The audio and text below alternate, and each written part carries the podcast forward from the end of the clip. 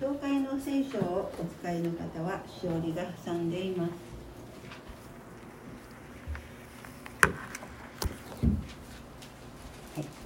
ヨハネの福音書3章16節から18節お読みします。神が実にその一人子をお与えになったほどに世を愛された。それは御子を信じる者が一人として滅びることなく永遠の命を持つためである。神が御子を世に使わされたのは世を裁くためではなく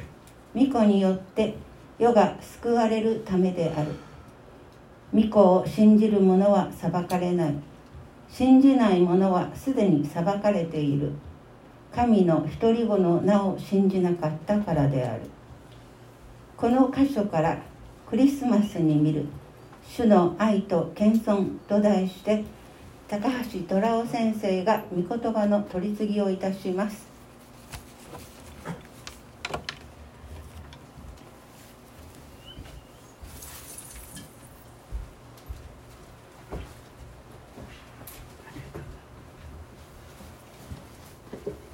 はい、ありがとう。あり、ありがとう。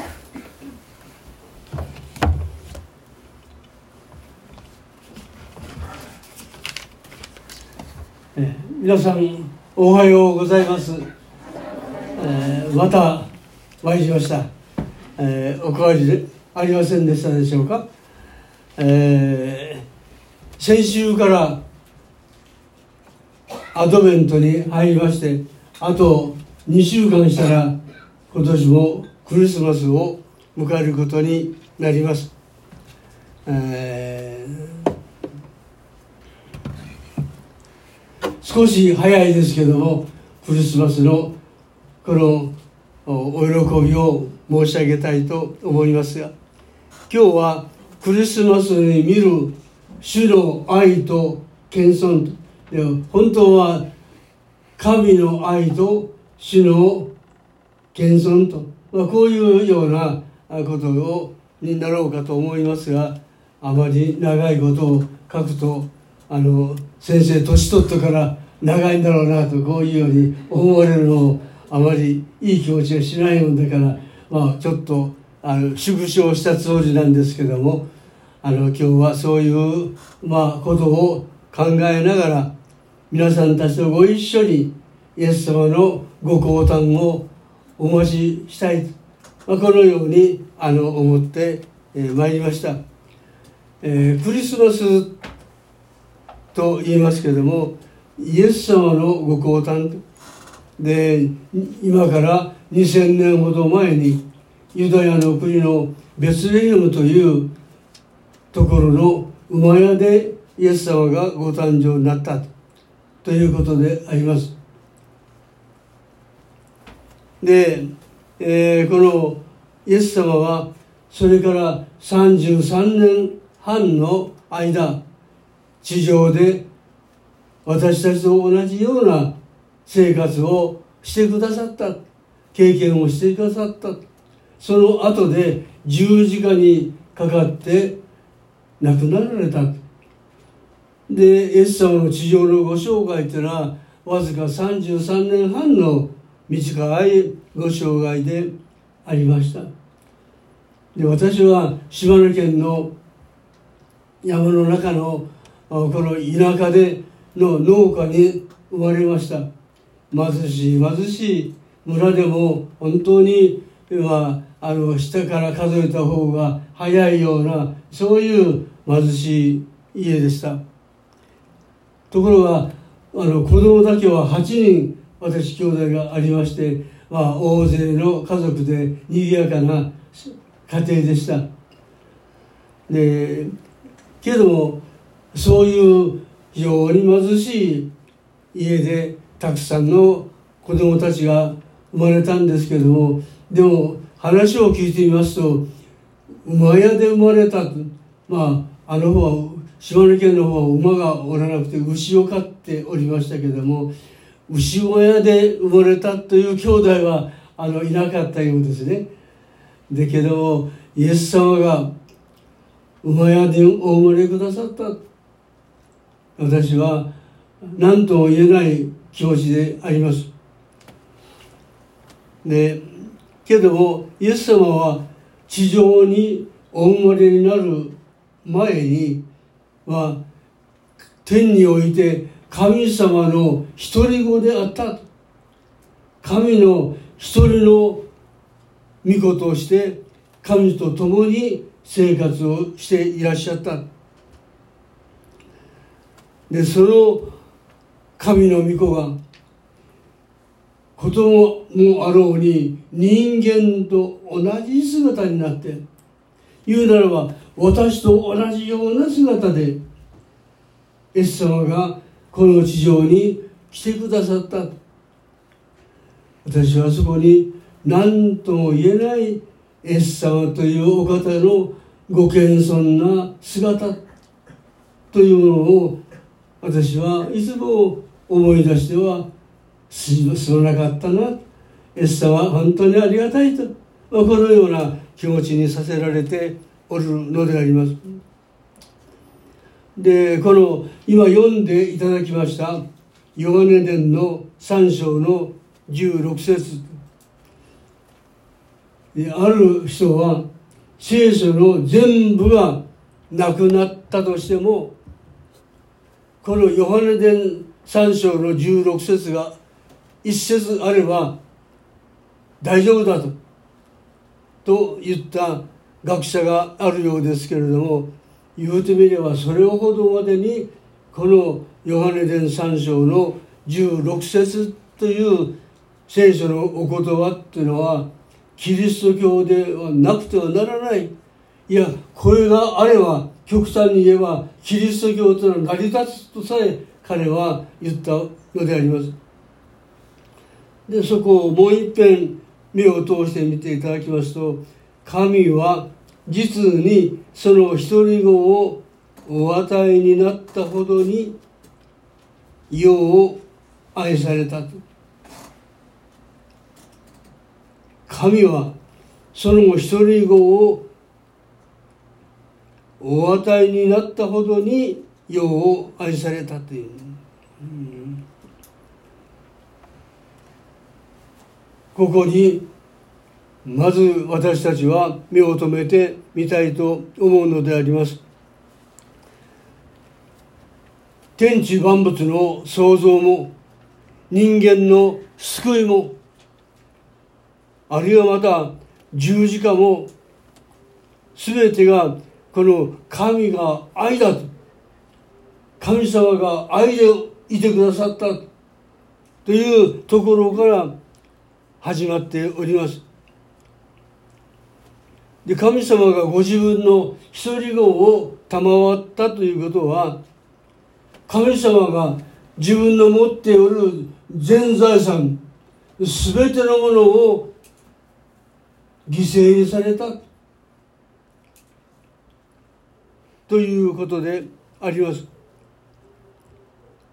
で神様が何をそんなに愛されたのかというとこの世です。神様がこの世を独り子であるイエス・キリストを犠牲にしてでもこの世を救いたいこの世を何とかしていきたいという神様がこの世を愛せなさった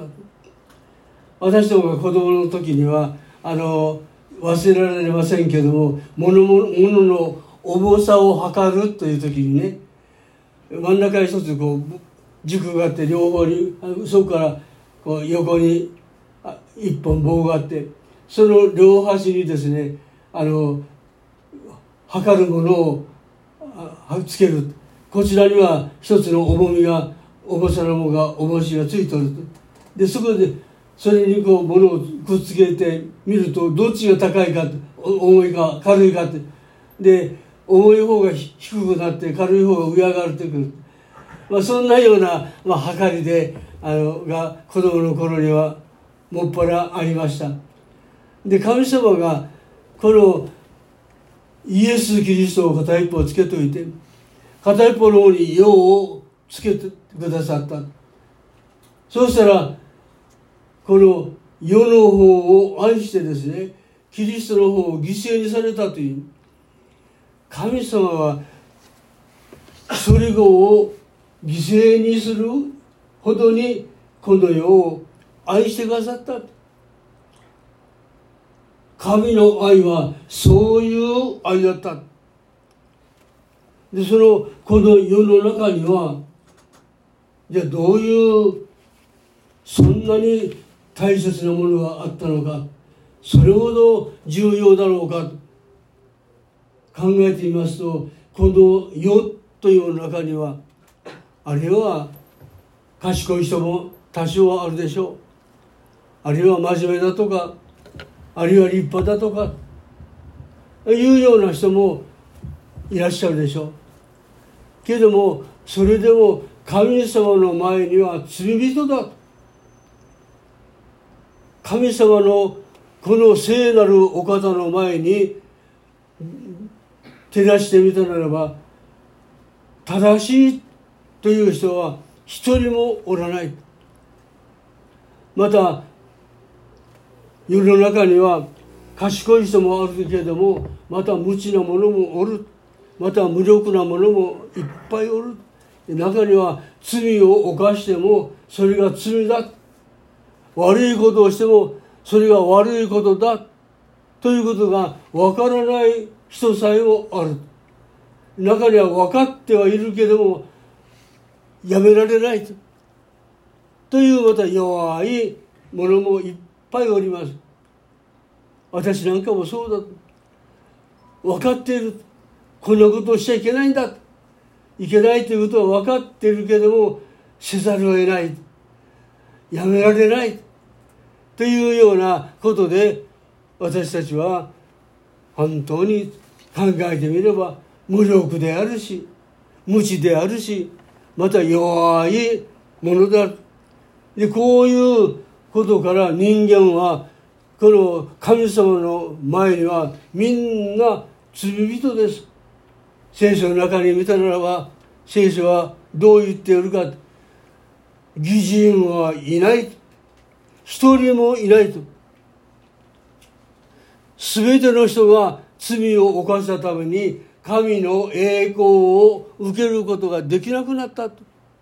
と聖書は教えているんです。どんなに正しいどんなに立派だ。と言ってみても聖書はそう言っております。義人はいないと。どんなに探してみてもどこをどう探してみてみても神様の見前に義人とというものは一人もおらないだから全ての人間は神様から見れば罪人だでそしてそのその罪がある家に神の栄光を受けることができない。そして人間はみんな罪の家に滅んでいかなきゃならない。でこういう者たちが住んでおる世です。だけども神様はその世を愛してくださった。こういう者たちの住んでおるこのものを愛してご自分のかけがえのない一人子であるイエス様をこの世に使わせてくださった。なぜかとこの罪人を救うためには教えてやらなきゃいけないっていや教えてはダメなんです。もうこの罪を犯して滅びる以外にはどうしようもないこの人間を救うためには全く罪のない清いこの者が罪人の罪を背負ってその身代わりとなって死ぬ。これ以外に人間が救われる道はないと。それじゃあ罪のない人間が世の中におるだろうかと。先ほど言いましたように聖書はいないと言っている。それじゃ人間はもう永遠に救われる。ということは不可能だそうなん不可能なんだところがどこにも罪のないという人はおっても本当に神様の前に罪のない人はおらないんです。世界であの嘘つき大会というのがあったそうです。それで優勝した者は誰だったかというと私は生まれてから今日まで罪を一回も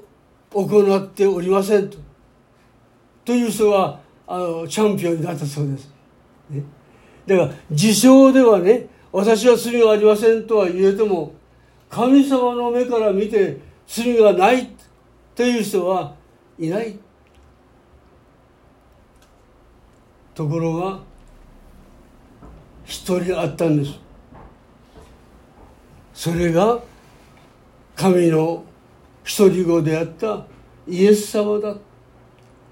エス様は神様のお一人子であって罪が全くなかったそこで神様はこの世を愛してこの世を救うために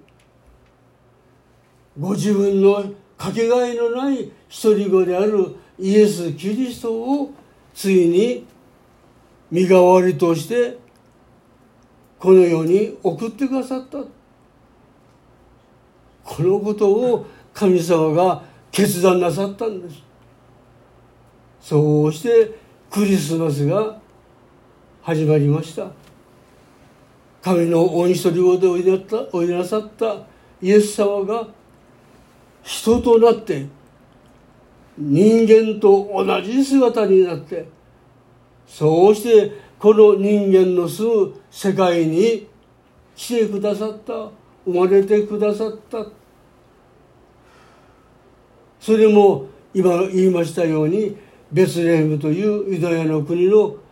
田舎の馬小屋でイエス様がお生まれくださって33年半のご生涯を送ってくださった。ご生涯を見たならばイエス様が同じような人間と生活をしてくださる。ただ罪だけは行われなかったけどもその他のことについては私たちが経験するような同じような経験をしてくださった。そうしてついにこのお方が十字架にかかってくださった。それはあがない聖書ではあがないと言って代価を払って品物を買い取ると。そういうために罪を犯した人間の罪をイエス・キリストが全部引き受けてくださって十字架にかかってくださった身代わりとなってくださった。そしてこの十字架を信ずる者の罪を許してくださるあがないっていうのはそのことを言っておるわけでありますこの聖書の中でピリピ書のピリピ書の2章というところがありますので皆さんもしできる方はピリピ書の2章を開いてみていただきたいと思います。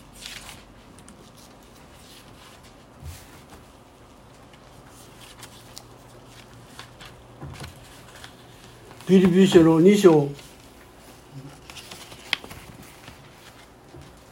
6節から読んでみます。キリストは神の見姿であられるのに神としての在り方を捨てられないとは考えずご自分を虚しくしてしもべの姿をとり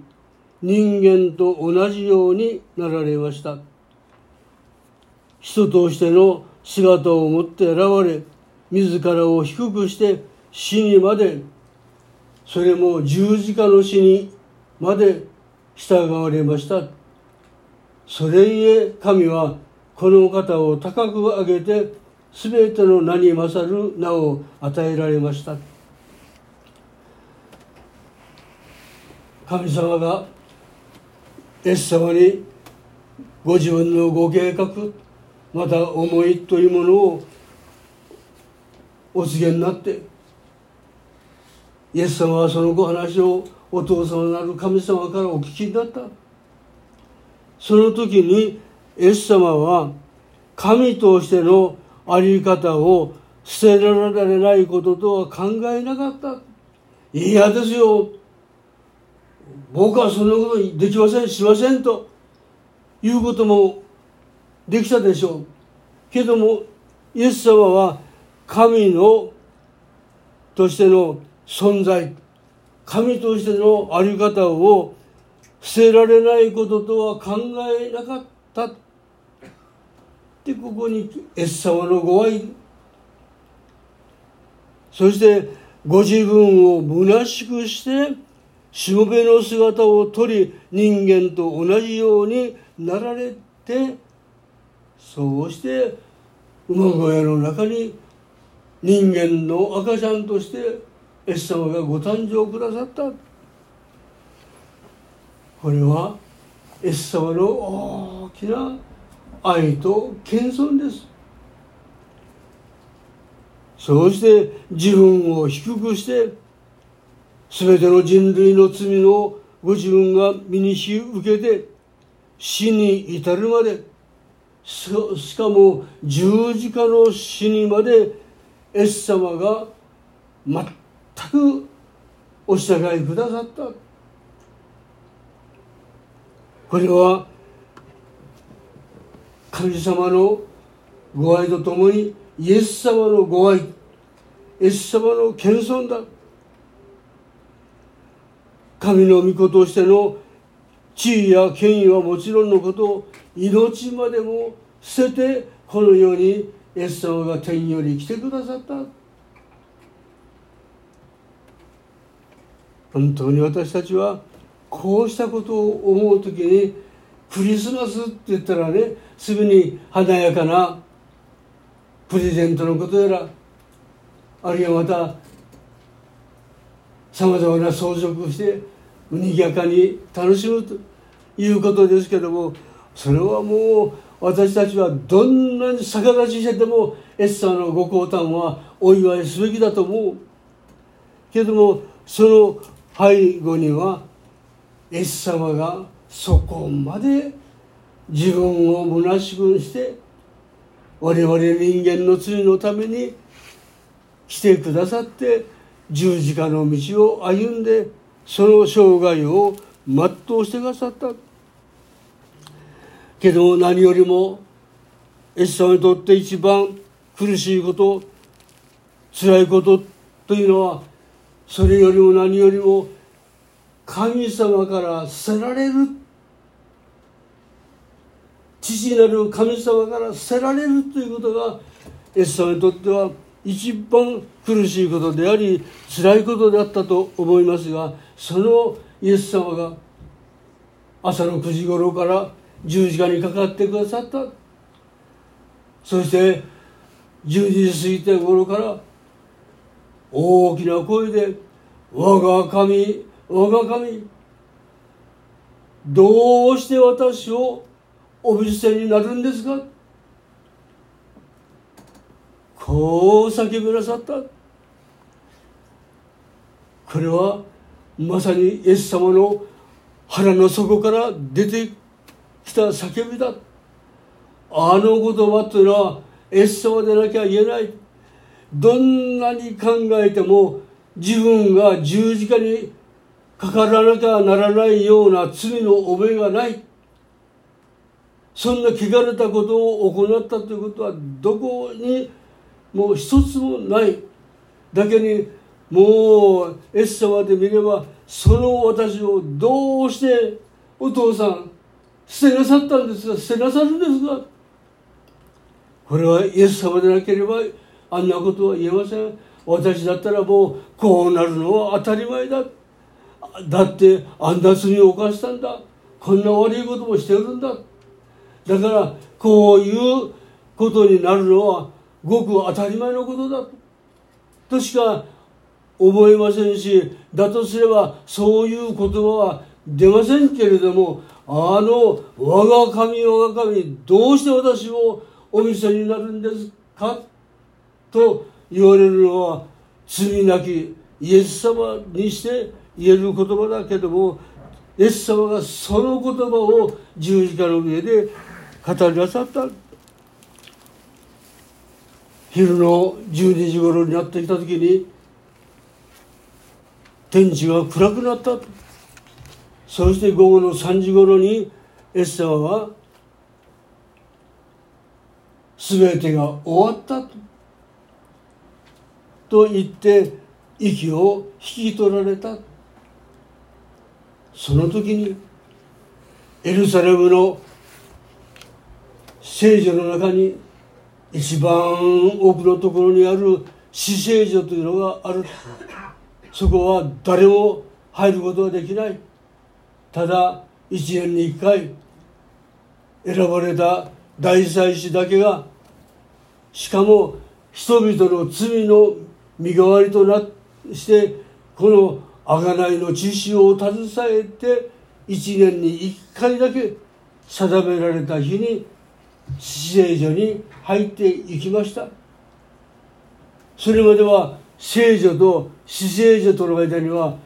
この幕があってそこは誰も入ることができないところです。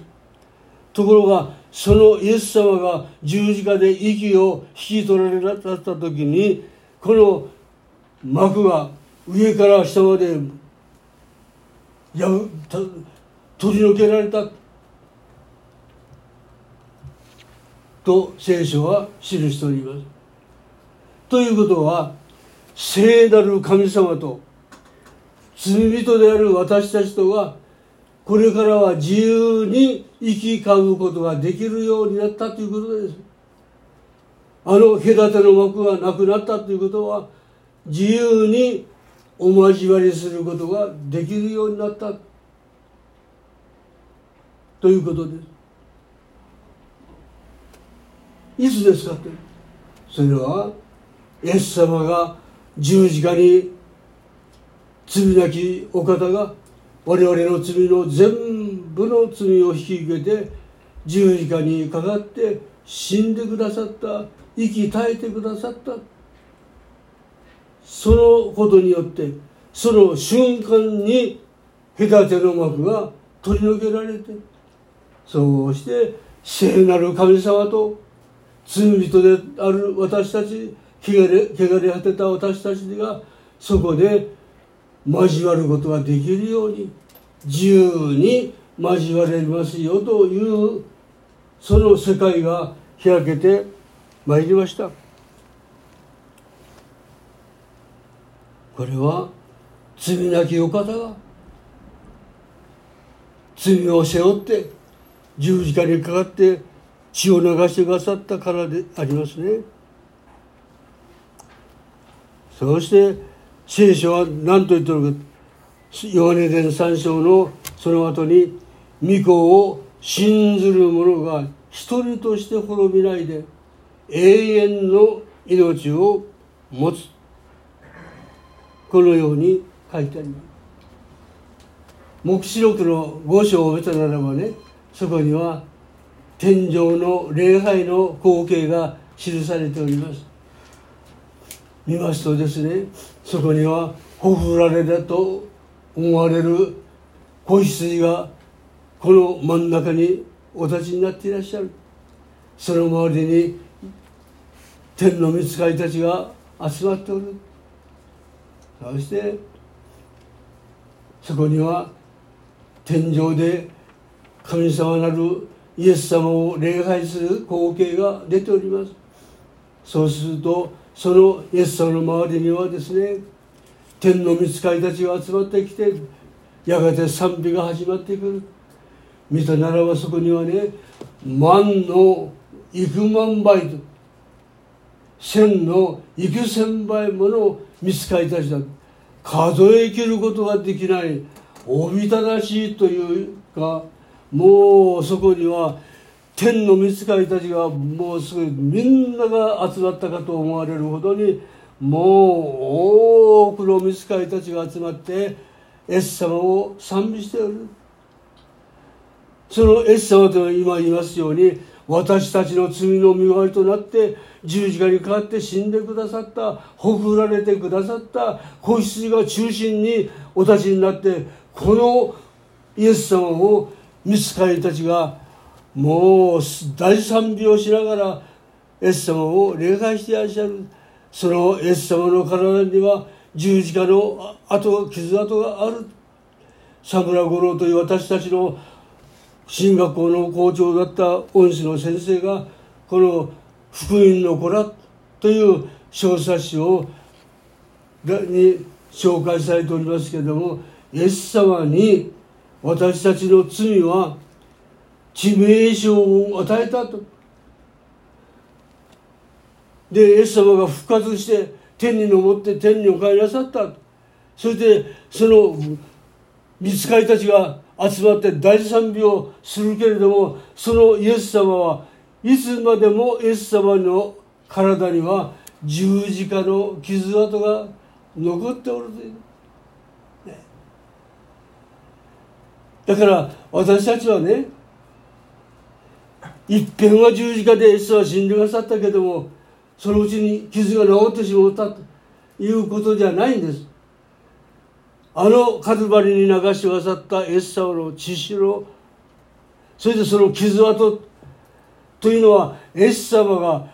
永遠にその傷を背負いながら天井において多くの天軍たちに迎えられて礼拝を受け入れられ賛美されておる。でまたその五章のその次のところを読んでみたらねただ天の見つかりたちだけではない。やがては天地宇宙全体作られた全ての被造物が全部が海の中におるものまでもが皆子羊なるイエス・キリストをに栄光を期して賛美しながらエス様を礼拝しておるという。本当にね素晴らしいことだと思います。で最後になりますけどもこのそういうわけでこのエス様が重機にかかって死んでくださった。ところがそのイエス様がこのヨハネ伝の14章の2節を見ますとあなた方のために場所を用意しに行く。もし用意ができたならまた来てあなた方を私のところに迎えよう。私のおるところにあなた方もおらせるためである。と書いてある、ね、私はこの14章のあのお言葉これはイエス様が十字架におつきなさる前の晩にお方になったことで私が十字架にかかっていくということはあなた方のために場所の用意に行くんだ。場所の用意ができたならばまたあなた方のために迎えに来る。それはなぜであるか。私のおるところにあなた方もおらせるためだという、ね、エッサーがね一人また天に帰ってきなさった。まあ地上で33年半の間は地上で苦労したと。だけどまた天に帰ったよと。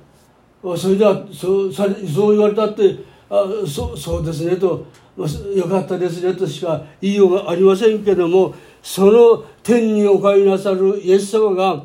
場所の用意に行って準備ができたならばまた迎えに来る。それはあなた方が私のおるところにおらせるためだ。こう言って十字架にかかってくださった。そして主は復活なさって天にお帰りなさいました。だから私たちはこのイエス様がやがて自分を信じてくれるくれている者たちの迎えに来る。そして私といつまでも一緒に住まわせるために私は迎えに来るんだ。と言われて十字架におかかりくださった。だからやがてエッサマのご祭人が必ずある。私はこの前キビ教会にお邪魔した時に斎藤先生からイスラエルがハマスと戦争を始めたということをあの時に先生から聞いてびっくりしけどもまああれから早2ヶ月が経っておりますけどもまあこの話をしだしたらきりがありません。黙示録の最後を見たならばやがて世の終わりの最後の時にはこのエルサレムのユダヤの問題が出てくるはずだ。これが予言されてる中にあるんですね。だから、まあ、当然要は間違いなく聖書が予言しておる通りにその従って信仰しておるということが分かりますけれども今日はそのことに触れたらもういくら時間があっても足りませんからお話ししませんけどもこの一箇所だけ最後に黙示録の21章だけを開いて終わりたいと思います。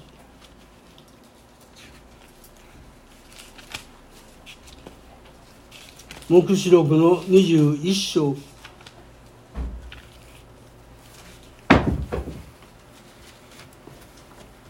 3節私はまた大いなる声が水から出てこの言うのを聞いた見よ神の幕屋が人々と共にある。神は人々と共に住み人々は神の民となる。神ご自身が彼らの神として共におられる。神は彼らの目から涙をことごとく拭い取ってくださる。もはやしはなく悲しみも叫びも美声も苦しみもない。以前のものが過ぎ去ったからである。ここまでにしときますけどもここに天井に移されていく。エッサのご祭人が必ずある。その時には御子を信ずる者が一人も滅びないで永遠の命を持つと言われておりますけれどもイエス様を信じておる者はたとえ貧しくても病気でもう既得だというような状態であろうともそういうこととは全く関係なしに主が天よりおいでくださる時には私たちキリストを信ずる者は一人も残されないでどこでどんな生活をさせられておったとしてみても我らはそこから瞬間にして解き放たれて我らは主と同じ栄光の姿に変えられる一瞬にして目がパチッと乾いたらもう次の世界は全く今とは違う。見となればみんなキリストと同じ栄光の姿に瞬間にして我らは作り変えられてそうして変えられただけではない。その変えられたお互いが皆天井に引き上げられていく。その引き上げられていくところは新天新地だ。とこれは新しきエルサレムだとも呼ばれておりますけどもそこに上げられていく。で上げられたならばどうなったか。見よ神の幕屋が人々と共にある。神は人々と共に住み人々は神のためとなる。つまり神様の身元に俺らは集められていくんです。そして先ほど言いましたようにイエス様が私のおるところにあなた方もおらせるんだ。いつまでも住もうよと言ってイエス様がおられますけれどもそのようにそこに集められていく。昔旧約時代の偉大な預言者であったイザヤが彼がある時のことを神殿においてセラミムたちが聖なるかな聖なるから万軍の衆と彼たちはですねあの神様の厳かな聖なる見舞いにおいて